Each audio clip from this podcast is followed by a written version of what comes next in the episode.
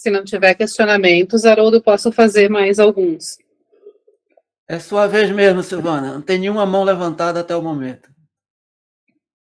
Certo.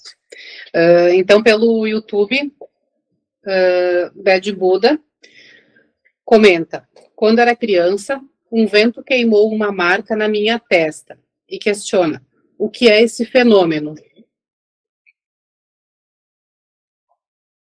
Aquilo que você entender que for. Para alguns pode ser absolutamente nada, para alguns pode ser o ponto de mudança de toda uma existência ou um ponto de questionamento de todo um existir. Se isso vai ser profícuo ou só uma assim, uma cenoura posta à frente para você não perceber o seu horizonte, essa é uma questão apenas sua. É tudo e é nada, dependendo de como você quer encarar a situação. A Isabel comenta: depois da primeira resposta que o mentor deu, não temos nem mais o que perguntar, pois estamos no lugar que Deus colocou.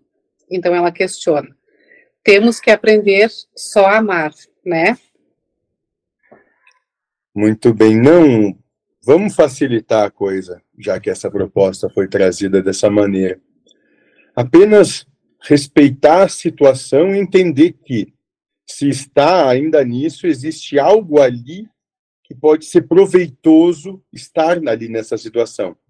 A partir do momento que aquilo deixar de ter, deixar de existir conflito naquela situação, ela por si só se esvai, porque o universo não gasta energia em coisa à toa.